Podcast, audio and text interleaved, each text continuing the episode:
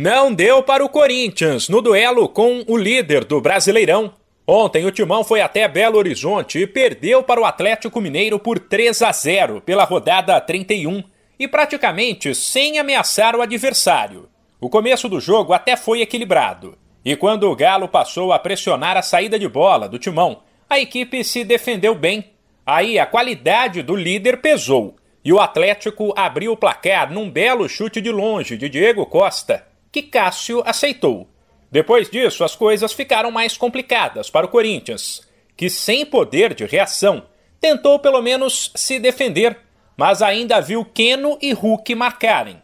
Depois, o técnico Silvinho destacou a qualidade do Galo e deixou claro que contra times assim, qualquer erro é fatal. O Atlético é um time muito qualificado é, e nós não incomodamos como muita gente tem passado por aqui, não tem incomodado, incomodado pouco. Enfim, era um adversário muito difícil. É, Incomodá-los era o que nós queríamos, não conseguimos. No segundo tempo tentamos de alguma maneira ou outra, sempre volto a dizer, correndo um risco. Outro detalhe importante do jogo é que cada vez que se erra contra um adversário com essa qualidade, você paga um preço, paga um preço muito caro.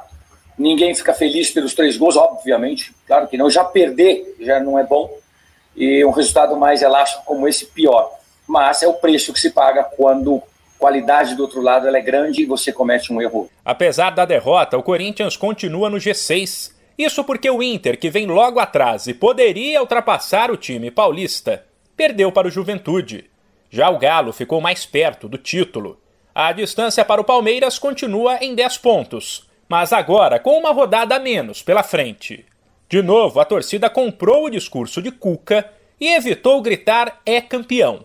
Mas o próprio treinador admitiu que o título está próximo. Se faltam sete jornadas, o Palmeiras está aí a 10 pontos atrás, joga 21 pontos. O Flamengo tem oito pontos atrás, duas partidas a menos, né? Se ele fizer os dois, os dois resultados, fica oito atrás. Não acabou, tem confronto direto. Pode ter certeza que o dia que acontecer, eu falo, ó, o GT campeão falta um pouco. Eu não sei quanto, se é sete, oito, nove pontos, mas faltam. E a gente tem que buscar. Lógico que está encaminhado. E a gente também é realista, está encaminhado, mas ainda não é. Então, como eu falei outro dia, esperou tanto tempo, né? Esperamos. Vamos esperar mais um pouco, daí a gente grita na hora certa. O Corinthians volta a campo no fim de semana contra o Cuiabá. E o Galo, na terça que vem, contra o Atlético Paranaense.